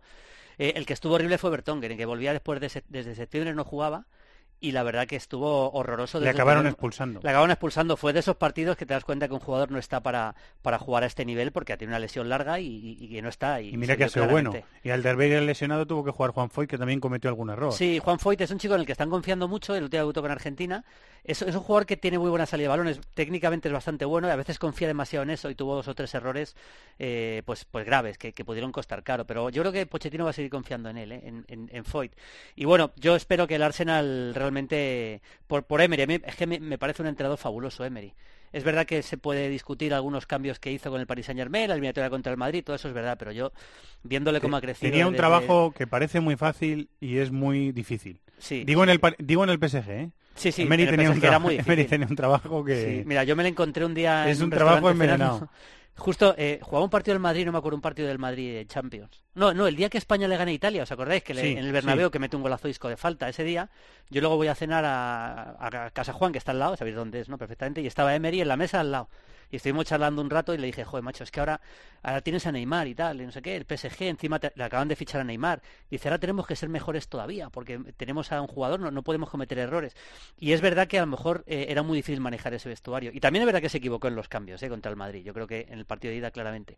Pero bueno, me parece... apuestas lo Chelsea de medio centro posicional, que no le Claro, bien. creo que cometió errores, pero me parece un... un- pero que, un- que no le desacredita como grandísimo entrenador. no, a mí me parece un entrenador fantástico y me parece un entrenador de los que de los que realmente cambian a un equipo durante durante un partido o con, el- con, con la alineación antes, de los intervencionistas de verdad. A mí a mí me parece muy bueno. ¿Te queda algo por decir del partido, Julio?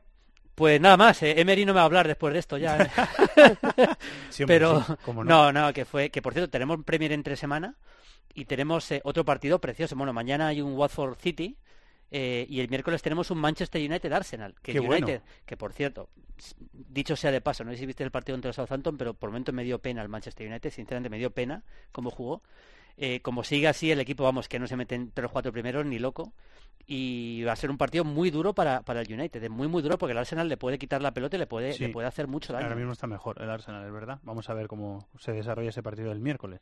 Pues larga vida a Mundo Maldini, canal de vale. YouTube. Hombre, ya me ayudaréis, algo haremos con, con David y contigo. eso estaría Cuando quieras. Eso sería Algo un habrá lujo. que hacer, hombre, Sería un seguro. lujo. Pues, eh, pues cuando tú quieras, ahí estamos Sí, sí, no, no, disponibles. hay que pensar algo bonito. Muchas gracias, Julio. Un abrazo. Gracias, maestro, Un abrazo.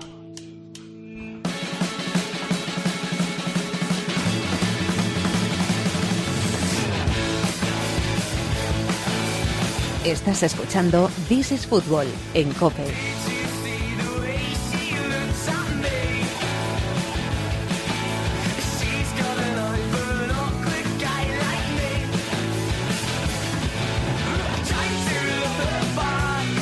Al siempre atrapante ritmo de los Cooks, vamos a hablar de las otras dos grandes citas, los otros dos grandes derbis, los otros dos derbis, en definitiva, que hemos tenido este fin de semana en Inglaterra, en la Premier. Compañero Dani Gil, muy buenas, ¿cómo estás? Hola, ¿qué tal? Fernando, muy buenas. Hemos hablado ya de ese Arsenal 4, Tottenham 2 con Maldini, acabamos de hablar con él. Eh, hubo un Chelsea-Fulham, que es el que abrió la jornada. ¿Cómo terminó al final ese partido? ¿Cómo fue? Pues, pues se acabó 2-0. El Chelsea que estaba obligado a ganar este fin de semana después de dos resultados eh, negativos en Premier. Si recordáis el empate ante el Everton en Stamford Bridge y sobre todo la derrota en Wembley frente al Tottenham.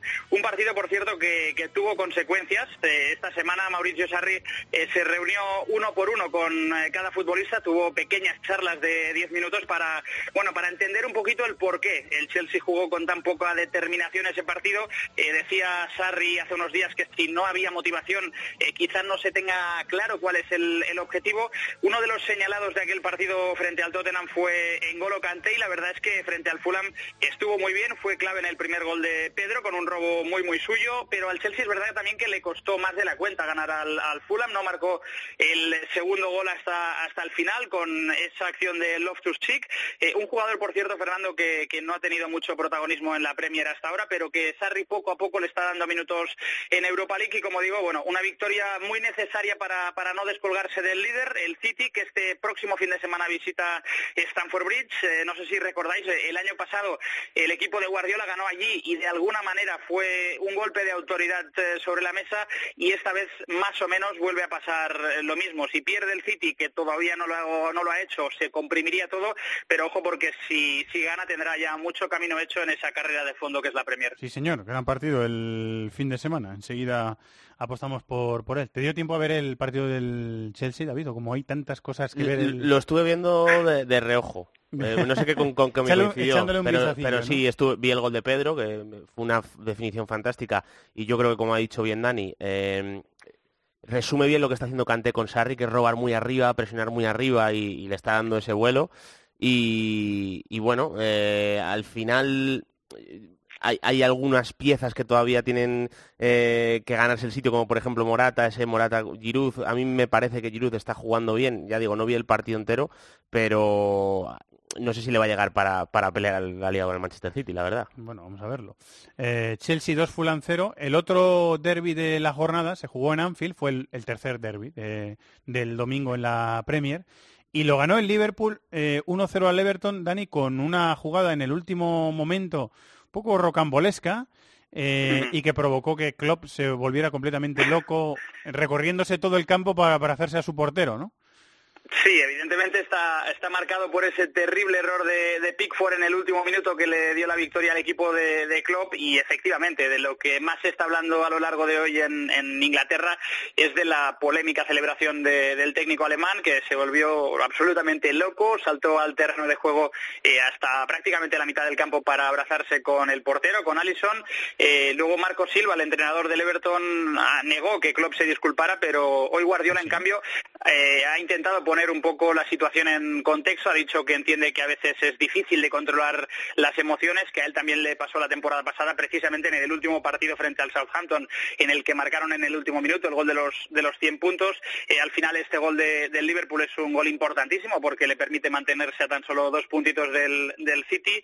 Eh, ninguno de los dos equipos está fallando, aunque estoy bastante de acuerdo con lo que viene diciendo Maldini ya desde hace algunas semanas, que el Liverpool no está jugando tan bien como el año pasado, pero lo bueno es que está sacando incluso mejores resultados, así que eh, tiene mucho mérito que en una liga en la que el City es tan tan superior al resto haya un equipo como el Liverpool que esté siendo capaz de, mantenerle el pulso. Por eso el gol de Origi fue tan importante y desató tanto la, alegría de, de Jürgen Klopp, porque era importantísimo. Focalizándolo además, David, eso de que Liverpool no está bien en algunos jugadores, porque ni Firmino ni Salah están en su mejor versión. Ayer fueron los dos eh, sustituidos antes de que terminara el, y, el, partido. Y la pareja de delanteros, que ha cambiado de vez en cuando, lo hace Klopp. Mete a Sakiri, quita un centrocampista, mete a Sakiri por la derecha y deja a Firmino y a Salah arriba, a los dos. Y, y, bueno, eh, no sé si, claro, lo, el volumen Ayer goleador... me dio la sensación de que Shakira era como un interior, una especie de interior un poco más adelantado. Mm. Eh, que Salah estaba un poquito ahí un poquito por delante y que Firmino estaba en punta y Mané en la izquierda, pero permutando también, porque después Sí. se hacen permutas, sobre todo también para defender, Salah se queda arriba y Firmino Claro, más. es que Sa- Salah se queda descolgado. Esto, la fórmula esta ya la ha hecho varias veces Klopp Sí, en la temporada. sí. Y, y tengo que hablar bien del Everton. Me gusta, me gusta el Everton, ¿eh? O sea, e- es, verdad eh, que a lo mejor eh, le, le falta un puntito de verdad para pelear con los de arriba, porque evidentemente cualitativamente hay diferencia. Pero me gusta el equipo que ha hecho Marcosino, me parecen los de arriba un buen muy Everton, ¿eh? dinámicos, muy profundos, es un equipo muy vertical. Eh, Bernard está jugando muy bien, es un equipo Buen- buen un- buen jugador. Be- Bernard y, y Walcott son dos bandas que para la Premier League eh, a transiciones rápidas, verticales, veloces, son, son rapidísimos. Y luego la dupla Sigurdsson-Richard Leeson está combinando muy bien. Me gustan mucho los cuatro de arriba y, y la verdad es que me, me encanta. eh, Cuando juega el Everton me, me encanta. ¿eh? Richarlison de 9, que normalmente empezó, empezó jugando en la En la banda izquierda. izquierda. Lo que pasa es que cuando ha entrado Bernat ya directamente Richard Leeson ha pasado a ser el, pasado- delantero. Y me gusta mucho los goles yendo con Brasil Sí. convocado. O sea, Tiene, buen tiene cuatro atacantes el Everton que, que ha- sin duda ha elevado el nivel del equipo, en mi opinión. ¿Añades algo, Dani? Nada, tiene un equipo, como dice David, un equipo bastante técnico y que se están consolidando poco a poco los, los exfutbolistas de- del Barça. André Gómez, que tuvo una ocasión clarísima para, para haber puesto el, el 0-1, luego Jerry Mina y, y Lucas Diñe, futbolistas que poco a poco se están adaptando a la idea de, de Marco Silva y que van a tener protagonismo en lo que queda de, de temporada. Pues tenemos eh, liga entre semana y liga el fin de semana, así que esto no, no para. Eh, buena semana de trabajo, compañero. Gracias. Un abrazo a vosotros, hasta luego. De la mano de Marathon Bet. This is Football.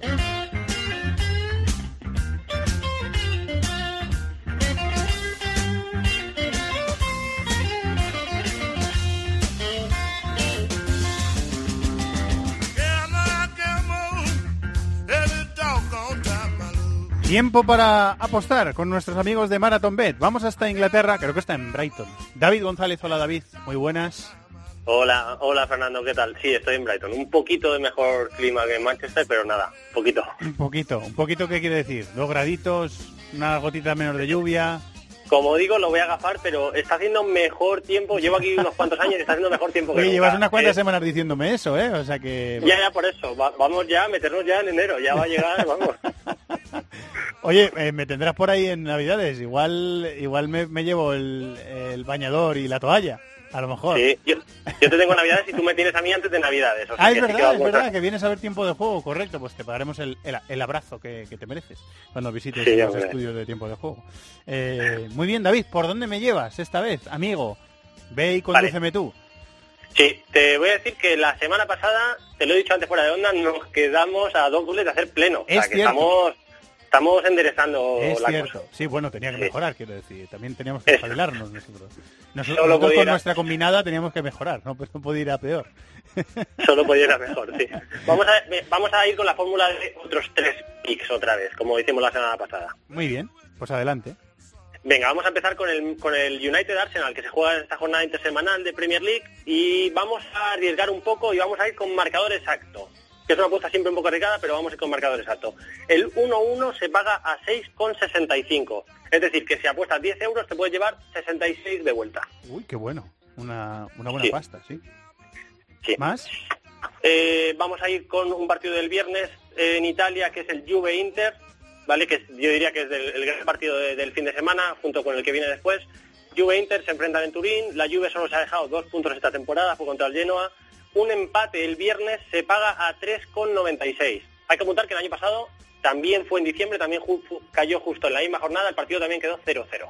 Ah, o sea que fue empate. O sea que está, Sí. está, está bien tirado en ese sentido. Eh, muy bien, pues es gran partido y gran apuesta que puede darte tus réditos. Y falta un partido, me parece, ¿no? Sí, falta un partido. Vamos a traer otra vez al City, al, al equipo de la casa de aquí nuestra, de Marathon Bet. Barriendo para Eh, casa, nunca mejor dicho. Barriendo para casa, pero bueno, no voy a ir a, voy a ir un- un- una apuesta un poquito abierta. Es el partidazo de- de- del sábado, Chelsea-Man City en Stamford Bridge. Otra vez Sarri contra Guardiola y vamos a apostar por un partido con pocos goles. Que con Guardiola no suele pasar, pero vamos a apostar con un partido con pocos goles. Y es que menos de 2,5 tiene una cuota de 2,37. Bueno, pues... eh, No la descarto, Fernando. Bueno, pues eh, ahí están apuntadas las tres cuotas para los tres grandes partidos que hay esta semana, que la semana que viene pues eh, hablaremos también en el programa. Muy bien, David, compañero, muchas gracias, ¿eh? Venga, gracias a ti, Fernando. Un abrazo. Ya sabemos lo que decimos siempre, que las cuotas están siempre sujetas a cambios, que hay que jugar con responsabilidad para mayores de 18 años y que podéis consultar condiciones en Los de las cuotas, los de las cuotas. MarathonBet es más. Más mercados, más ofertas, más experiencias, más cuotas. Regístrate ya en marathonbet.es. Deposita 60 euros, introduce el código Bonocope y juega con 90. Deposita 60 y juega con 90. Los de las cuotas, los de las cuotas. MarathonBet, mayores de 18 años, juega con responsabilidad. Consulta condiciones en marathonbet.es. un abbraccio la. Notti 13 de 14. Parece una exitosa quiniela, pero es el registro de victorias y partidos del líder del campeonato italiano, la Juve. Esta vez se impuso por 0-3 en campo de la Fiorentina, su enconado rival, con otro tanto de Cristiano Ronaldo, que suma 10. A falta del partido del Nápoles en Bérgamo, el Inter era el inmediato perseguidor tras empatar a dos en el Olímpico contra la Roma, en el partido que cerró la jornada dominical. Mientras el Milán ganó por la mañana al Parma 2-1. La Sampdoria goleó 4-1 al Bolonia. Ganó el Torino 2-1 al Genoa y hubo tres empates más, 1-1 en el Frosinone Cagliari y en el Chievo Lazio y 0-0 en el Sassuolo Udinese.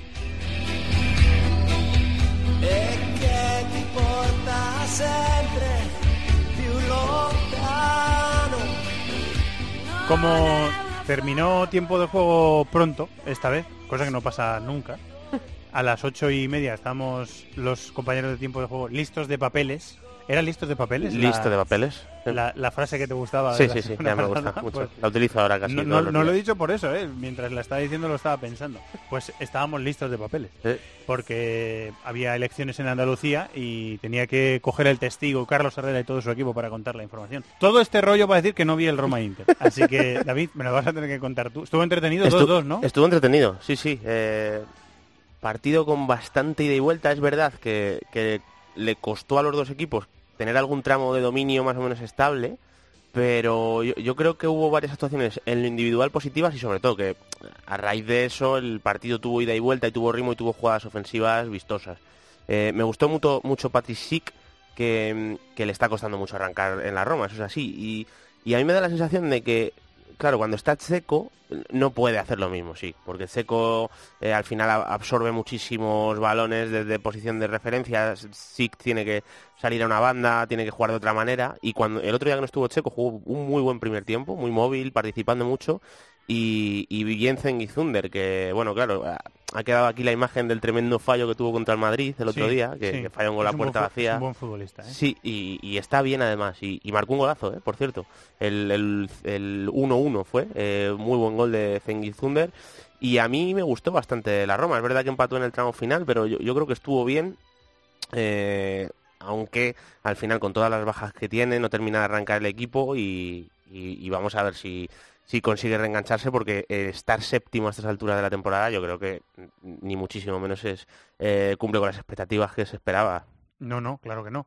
Eh, estoy leyendo las estadísticas del partido, 15 remates de la Roma, 17 del Inter, o sea que... Claro, fue un partido muy abierto. sí, sí. estuvo, estuvo entretenido. Estoy viendo las flechas y van las flechas para todos Sí. los lados de los remates, o sea que muy muy entretenido, que también es algo que pasa en grandes partidos del, del calcio, Sí. no, no solo de la Premier, ¿eh? en grandes partidos del calcio de esta temporada nos estamos Sí, divirtiendo. menos en los Milan Inter, que, Es verdad. que son un tostón ese- casi en- todos, en es tremendo. no, en esos no. Ah, pero, pero sí, fue, fue, fue divertido sobre todo porque la Roma, que, que atacó bien durante muchas fases del partido, eh, no se encontró con un rival que no tuviera respuesta. El Inter respondió bien, eh, salió con verticalidad, salió bien, y me gusta esta versión del Inter con Perisic en una banda y, y Keita Valdés en la otra. Keita Valdés estuvo muy bien, además eh, tenía bajas la Roma, Florenzi jugó de, de volante izquierdo, que, que esto fue sorprendente, jugó la Roma un, un 4-2-3-1 con Zaniolo detrás de Sic y jugó Florenzi de extremo izquierdo y Zengi Zunder de extremo derecho y, y jugó David Santón de lateral derecho y, y Keita Valdés lo merendó. O sea, eh, marcó el 0-1 Keita Valdés, pero además eh, cada vez que el Inter salía a a campo abierto y con velocidad, Keita se veía que, que hacía mucho daño.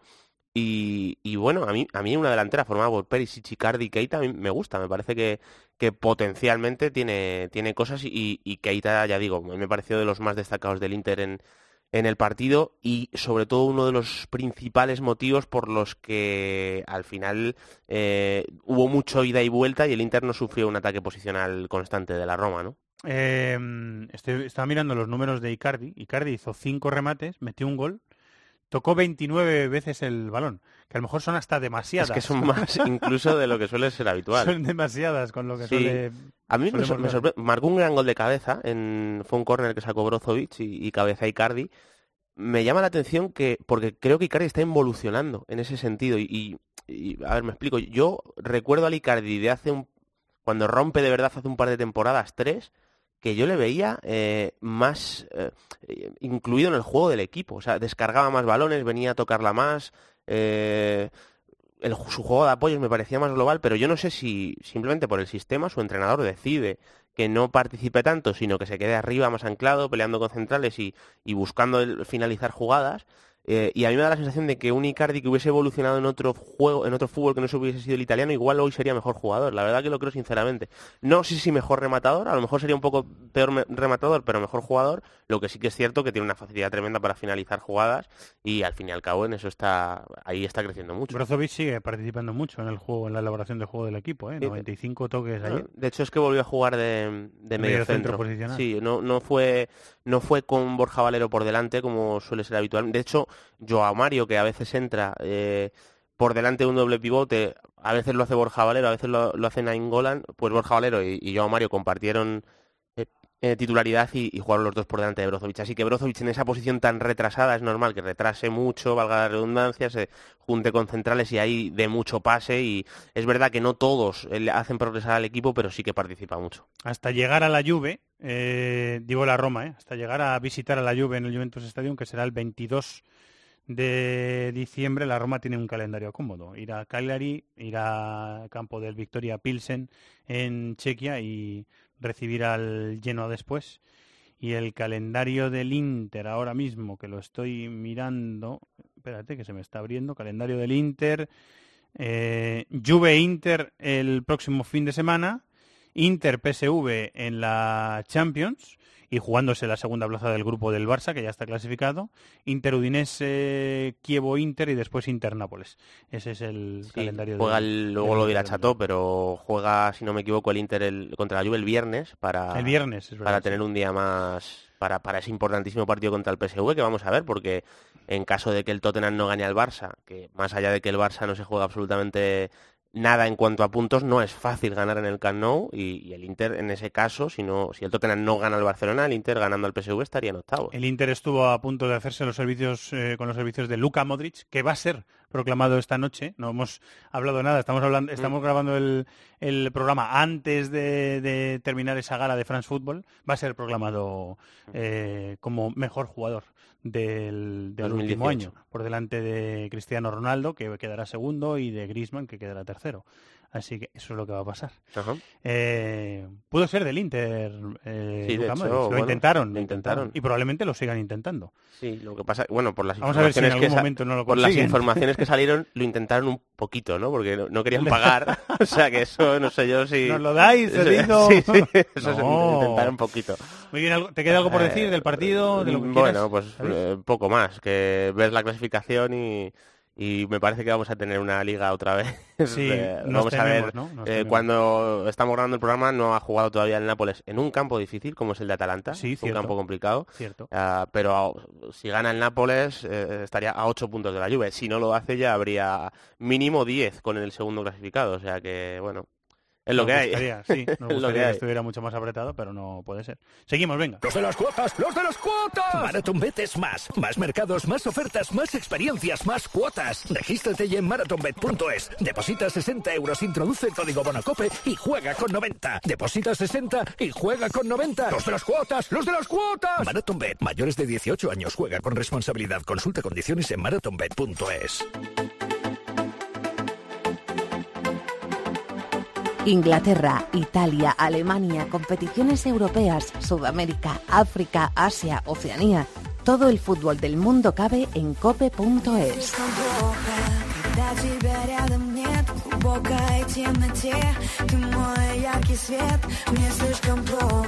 Qué recuerdos, esta era la sintonía que usábamos para contar las historias del día en el TIFF diario, el This is Football programa diario que hicimos durante el eh, Mundial de Rusia de gran recuerdo para algunos y de aciago recuerdos para otros, como por ejemplo los jugadores de la selección española. ¿Qué tal, Tony Padilla? Hola, Tony. Muy buenas, ¿cómo Hola, estás? ¿qué tal, Fernando? Muy bien. ¿Y tú? Eh, Pues bien, aquí estamos, hablando un poquito de fútbol. Como me has dicho, quiero hablar de fútbol ruso. He buscado una música rusa y ahí la tienes. Me parece, una, me parece una, una buena lección. Nos hemos puesto en marcha el departamento de producción, eh, que como decían aquellos, eh, lo forman eh, Antonio Pérez del Chato y un boli. eh, se han puesto en marcha para... Ahí está el boli de Chato. Se han puesto en marcha y lo han y todo lo han coordinado para que puedas tener la mejor sintonía para contar tus historias rusas. ¿Qué ha pasado con un gran equipo ruso, Tony, que quieres contar? Con el equipo más, más grande, ¿no? El, el Spartak de Moscú. Spartak, lo, hemos sí, cont- señor. lo hemos contado en ocasiones que pese a que, bueno, ganó la liga el año pasado, pero que no lleve muchos títulos los últimos años, eh, de largo es el equipo con más hinchas. El equipo en que la presión es más fuerte es el Spartak de Moscú. Te encuentras hinchas de- del Spartak por todos sitios. Es un equipo, por tanto, siempre donde todo lo que sucede en este equipo se magnifica. Y estas últimas semanas, el pre- el, eh, sin duda, el protagonista es Denis Rushakov, el capitán, bueno, el que, el que ha sido capitán durante muchas últimas temporadas, un tipo muy muy particular, eh, belicoso, centrocampista que al que vimos con la selección, aunque quedó fuera de la lista del mundial, lo tuvo que ver por televisión. Y no, el otro día en el partido de, Europa League que se jugó el jueves contra el Rapid de Viena, que perdió el Spartak, eh, en la segunda parte saltó un hincha, un hincha ruso, e intentó pegar a, Denis Rushakov, a su capitán. La cosa acabó, bueno, que lo, lo separaron, pero más o, más o menos eh, es, la- es una historia muy, muy, muy curiosa y muy fuerte, que es que toda la hinchada del Spartak de Moscú ha declarado persona non grata a su propio capitán, a Glushakov. Y la historia tiene un poco de, de miguilla, hasta el punto de que el Spartak lleva dos partidos consecutivos en casa en que recibe multas económicas por cánticos contra Glushakov, y el otro día contra el Lokomotiv en el derby, que ganó el Spartak 2 a 1, eh, vimos eh, muchas pancartas con el dorsal número 8, el dorsal de Grushakov, tachado. Fue trending topic en Rusia en las redes sociales, eh, también eh, el, futbolista, con el lema Grushakov no o Grushakov fuera del Spartak, pero el nuevo entrenador, Oleg Kononov, ha decidido que debe jugar. Jugó contra el Lokomotiv, marcó el 1-0 y se encaró con su propia hinchada. Y la gente se estará preguntando, ¿qué ha pasado con Grushakov para que su propia hinchada decida que el capitán tiene que irse? Pues han pasado ah, tres cosas diferentes. Una es relativamente normal, que puede pasar en el fútbol, que es que eh, está fuera de forma, no estaba jugando bien. Hasta aquí esto lo entendemos. Segundo tema, bueno, es más complicado, pero también puede pasar en el mundo del fútbol. El equipo no andaba del todo bien, pero la hinchada estaba absolutamente enamorada de Massimo Carrera, el entrenador italiano. ¿Por qué? Porque Carrera, que llegó como asistente en su momento, ah, consiguió ganar el primer título de liga en una década del Sparta, conectó, la gente creía que trabajaba bien y sobre todo en, en la hinchada empezó a cuajar un poquito el mensaje de que Máximo Carrera ponía por delante los intereses del club y obligaba a algunos jugadores que iban de estrellitas a trabajar mucho y si no trabajaban los sentaba en el banquillo. Entonces eh, empezó un pulso entre Máximo Carrera y el presidente entre- y en ese momento en que había un debate en que la gente se posicionaba a favor de Máximo Carrera, el amigo Grushakov, que había caído al banquillo, eh, le dio like a un post en Instagram de un hincha del Spartak que criticaba a Carrera.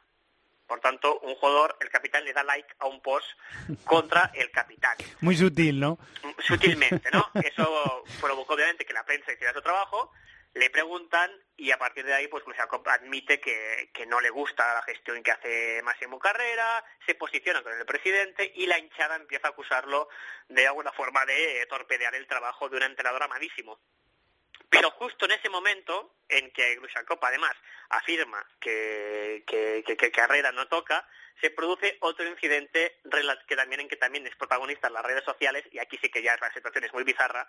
Um, Grushakov, bueno, la, Grushakov es una persona muy activa en las redes sociales, bueno, lo era, lo, lo era antes. Eh, de hecho, el, el año que gana en la liga hace dos años, eh, él, el, el Spartak ganó la liga sin jugar. O sea, ganó la liga porque el rival, que era el Zenit, perdió un partido fuera de casa. Y Grushakov, por ejemplo, pilló Instagram y hizo un live de él llegando al campo que estaba apagado, con las luces apagadas de noche, y se colgó de, de- de- de una de una valla con una botella de vodka y una guitarra y empezó a cantar canciones, los hinchas llegaron, bueno, es un tipo muy particular. Pero acabó siendo víctima de las redes sociales. Si tú pones toda tu vida en las redes sociales, también va a acabar apareciendo lo que no quieres. ¿Y qué Claro. pasó? Que la esposa de Grushakov colgó un vídeo en las redes sociales, que el vídeo consiste en la señora caminando por un bosque, eh, con el móvil encendido grabando, llega a una, a una dasha, esas casas tradicionales rusas que tienen dentro sauna, Sí. una cosa muy habitual en Rusia, llama a la puerta, abre la puerta Grushakov solamente con una toalla y detrás se ve a una mujer joven con una toalla y es evidente de que le estaba poniendo los cuernos a, a la esposa. La esposa Vaya colgó, el vídeo en las redes sociales y eso ya acabó provocando pues le- eh, que la, toda la hincha de la Spartak dijera tú que vas de honesto en verdad eres un mentiroso eres una persona sin palabra has engañado a tu esposa has traicionado a tu entrenador en- él reaccionó mal cuando alguien lo, lo increpó en las redes sociales y eso acabó provocando una campaña anti Glushakov que acabó con el jugador en el banquillo hasta que el nuevo entrenador lo ha recuperado y hasta el punto de que en cada partido lo insultan y el otro día incluso un hincha saltó al terreno de juego y lo intentó pegar.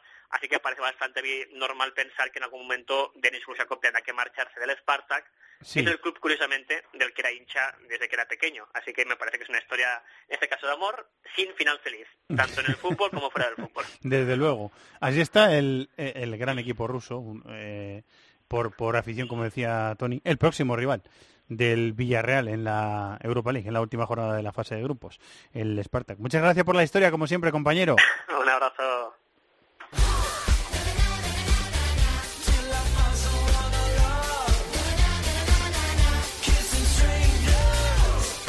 La combinada de This is Fútbol. Vamos allá, Chato. Tenemos tres partidos, Vamos tres allá. apuestas. Vamos. Una para cada uno de los miembros de este programa. ¿Empiezo yo? A ver qué habéis elegido, venga. París Saint Germain, Montpellier. Uy, partidazo. El empate, es un cachondo, el que me ha sugerido esta apuesta. El empate se paga 9,40 a 1. Pero si eres tú el que se ha metido antes en Maratón Sí, B. por eso no, y es que yo tengo escurras el bulto. ¿Cómo yo, intenta, claro? ¿cómo yo intenta? tengo doble yo tengo doble personalidad, entonces el- mi otro yo Ah, que me lo que habla de apuesta, ti mismo habla en tercera persona. eh, o en cuarta o en Cuidado quinta, tengo que, muchas. que el PSG viene a empatar y las ¿Verdad? rachas se pueden... Y Ah. Mbappé, cuidadito lesionado, van a estar pensando en el partido de Champions Y Neymar tampoco en está. el que se juegan el Neymar se lesionó, Neymar Neymar, se lesionó este Neymar fin de semana. Así que vamos Bueno, a ver. bien apuntado ese empate. ¿Cómo se nota que sabe de tu fútbol otro yo, tu internacional? otro yo sabe lo que hace, Fer. Mm, Bueno, no te creas. Yo voy a decir, eh, la, la semana pasada me quedé a un gol de acertar el resultado de la lluvia, así que voy a volver O con un marcador bien. correcto. De ver. verdad, me acuerdo que dijiste Sí. 1-3, ganaba Sí, la lluvia, ganó 1-3, 0-3. Fue 0-3 al Muy bien. saltó ahí la Otro que 0-1. sabe.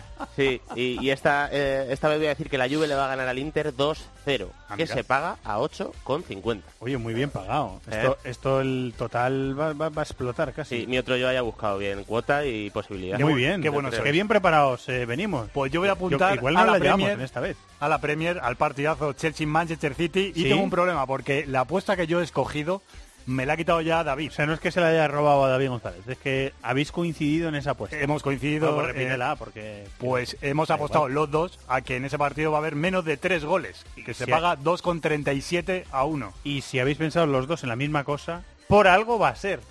Vamos a apuntarlo. Ahí aconsejamos a la gente a que meta dinerito ahí. Si acierta mi otro yo, se acierta el otro yo de David y se, y se acierta tu yo de siempre, El mío normal, porque yo no tengo otro yo, se paga 190 a 1 esa apuesta. ¡buah, qué pastón! Así pues, que pues ahora solo falta esperar, como siempre. La suerte está echada, ¿verdad? Cuotas sujetas a cambios. Para mayores de 18 años, mira cómo se ríe Chato. Hay que jugar con responsabilidad, lo decimos siempre porque es cierto, y podéis consultar condiciones en marathonbet.es. Los de las cuotas, los de las cuotas. MarathonBet es más. Más mercados, más ofertas, más experiencias, más cuotas. Regístrate ya en marathonbet.es. Deposita 60 euros, introduce el código Bonacope y juega con 90. Deposita 60 y juega con 90. Los de las cuotas, los de las cuotas. MarathonBet, mayores de 18 años, juega con responsabilidad. Consulta condiciones en marathonbet.es. Eh, Chato, tenemos agenda Tenemos este agenda. próximo fin de semana. tenemos muchos partidos. Tenemos agenda Hay musical también. muchos partidos entre semana y tenemos una canción que la vais a conocer al momento, yo creo. Al instante. Había una- un programa en televisión que te ponían un segundo de canción y tenías que adivinar cuál era. Bueno, en el, Yo creo que aquí lo podríamos hacer. en el en pasapalabra hacen eso. Pues en ese. Es uno de esos. diciendo. Sí, pero hay varios concursos de, ¿verdad, Bravo? Que hay varios concursos que tienes que Bravo de los que se ponen, que te ponen una nota, te ponen una nota y ya tienes que y hay gente que es tan buena en eso, que tiene tan buen oído, que la nota dice Bohemian Rhapsody de Queen. Pues a ver si ahora con Queen? una nota, a ver si con una nota o con dos o tres, a ver si la conocéis. Vamos. Sí, ya, ya está. ¿Lo ves? Lo sabía. All That She Wants Oh, qué bueno, ¿eh? de, de Status Quo, iba a. The Ace of Base. De Ace of Base, exacto. A la vida a lo mejor le pilla un poco joven. Ace of Base que eran dos suecos y dos suecas. Eran un cuarteto. Muy bien. Esto era carne de super pop. ¿Eh? ¿Verdad? Claro. Qué época más buena. Por favor. Se lo he vivido, chaval. Esto es de cuando esto es de cuando yo iba a la note y al Ah, CAT. Uy, mira. Ojo que nos hemos visto ahí. Y a Campus, que lo teníamos enfrente. Campus lo teníamos enfrente del, Del Chami. Chaminade. ¿No ves? No sabía yo. Sí, Sí, y, te digo al, yo, y al yo. Delias. Alguna copa, ¿Qué hemos, tiempos, com- eh? alguna copa hemos compartido Sí, por ahí, sin copita- conocernos. Alguna copita nos hemos Pues te cuento, con esta gran sintonía de esta semana, te cuento que hay Premier, jornada 15 entre semana. El martes destaca el- a las 9 de la noche el Watford Manchester City. Miércoles a las 9 menos cuarto Burnley Liverpool, Wolverhampton Chelsea. Y a las 9, ojo que hay un partidazo Manchester United Arsenal. Y además se juega también el Tottenham Southampton. Jornada 16 el fin de semana que se abre con un Bournemouth Liverpool, sábado a la una y media. A las 4 Arsenal Huddersfield y Manchester City Fulham a las seis y media. El partidazo de la jornada Chelsea Manchester City a las nueve menos cuarto, un poquito tarde, raro en Inglaterra. Cierra Sí. la jornada Leicester Tottenham. En Italia hay cuarta ronda de la Copa entre semana, todavía sin grandes equipos, así que pasamos a la jornada decimoquinta el fin de semana, que se abre con un Juve Inter, viernes a las ocho y media. No sé si será porque los dos juegan Champions y a lo mejor han adelantado Sí, el viernes. por eso. Ahí lo cuidan un poquito más que aquí en España. Será Además, sábado Aunque a las la 3 Juve ya está clasificada y el Inter se la está jugando. Se Será, está por jugando el, por el será más por el Inter que, que por la Juve, que la Juve yo creo que está incluso como primera de grupo. La Juve está clasificada ya para... La Juve ya está. con el Valencia, sí, seguro. Seguro. Además se No, juega. como primera de grupo creo que no. No, porque el United ganó al final con el gol de Con el gol de. Está- primera de grupo no. Está Juve dos puntos por encima del Está clasificada, pero no, pero no Sí. está clasificada todavía como Sí, primera. porque marcó Fellaini al final, sí. Pues además de ese partido, se juega el sábado a las 3 Nápoles Frosinone, Lazio Sampdoria y Cagliari Roma. El domingo destaca el Milan Torino a las 8 y media.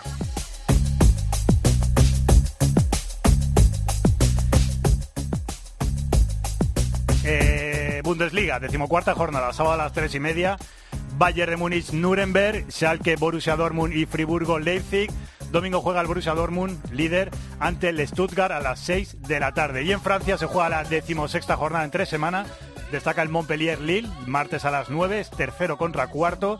Miércoles destaca a las 7 de la tarde el Olympique de Lyon Rennes y a las 9 Estrasburgo París Saint Germain. Décimo séptima jornada del fin de semana. Sábado a las 4 París Saint Germain Montpellier, primero contra segundo. Y te destaco también el Toulouse Olympique de Lyon, sábado a las 8. Una duda, ¿has dicho el Dortmund dos Una. veces o lo he soñado yo? Eh, lo he dicho dos veces. ¿Qué El partidos Schalke. has dicho? El Scha- es Schalke- Schalke- el Schalke Dortmund es eh, derby de la cuenca del Ruhr. ¿Y el otro partido que has dicho cuál era? Eh, el último partido he dicho, el que se juega a las 6 de la tarde el domingo, que es el Stuttgart contra el... Stuttgart juega contra el a Borussia Mönchengladbach. Ah, Borussia Mönchengladbach, sí. eso es. Borussia Mönchengladbach de Stuttgart, el Eso es. domingo 9 de diciembre. Era para ver si estabas atento. Estaba atento. Estabas atento, ¿eh? Muy bien. Estaba atento. bien. La he cazado al vuelo. Como ¿eh? buen director. Muy bien, has, aprobado. No, n- no siempre pasa, ¿eh? O sea, que habéis tenido... Seguro que te ha colado más de una. Bueno, y, más- Y de dos. si yo te contara... Gracias, Chato. Gracias, David. Un abrazo. Gracias, Antonio Bravo, nuestro técnico. Y sobre todo, gracias a vosotros por estar siempre al otro lado y seguir ahí. Durante toda la semana, programación deportiva destacada en COPE. El domingo, esperemos que con ese River Boca a partir de las ocho y media de la tarde en el Bernabéu, lo viviremos con toda la pasión y con toda la intensidad posible en tiempo de juego. Y ya sabéis que COPE tiene la mayor oferta de la radio española en programas de podcast, que podéis disfrutar de programas deportivos y no deportivos. Así que que sigáis disfrutando de la vida de la radio. Muchas gracias a todos por estar ahí. Un abrazo. En el correo electrónico thisisfutbol@cope.es, en Facebook nuestra página This is Fútbol Cope y en Twitter arroba Fútbol Cope.